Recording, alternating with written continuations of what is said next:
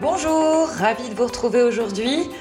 Pour le sujet du jour, nous allons évoquer la réparation de nos appareils électroniques.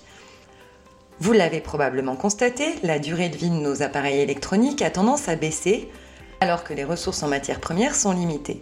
Il serait temps de trouver des solutions pour lutter contre ce phénomène d'obsolescence programmée.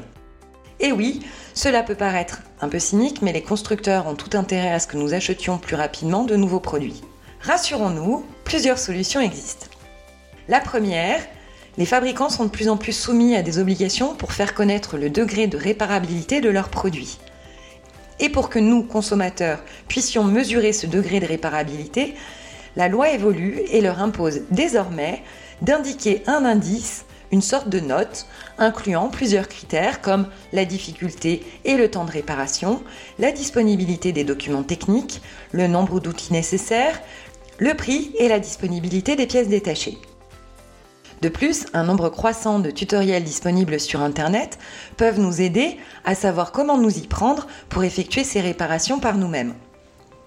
Autre option, nous pouvons aussi nous rendre dans un Repair Café. C'est une forme de nouveau café tendance, une bonne occasion d'en apprendre plus sur le fonctionnement de nos appareils électroniques et de faire de nouvelles rencontres avec des gens qui, comme nous, sont sur des sujets de réparation d'appareils électroniques. Voilà, c'était pour l'idée du jour, donc prolonger la durée de vie de nos appareils en les réparant par nous-mêmes ou en faisant appel à des réparateurs. Ça va être de plus en plus simple dans les années qui viennent, donc profitons-en, on vous souhaite une très bonne journée et on vous retrouve demain.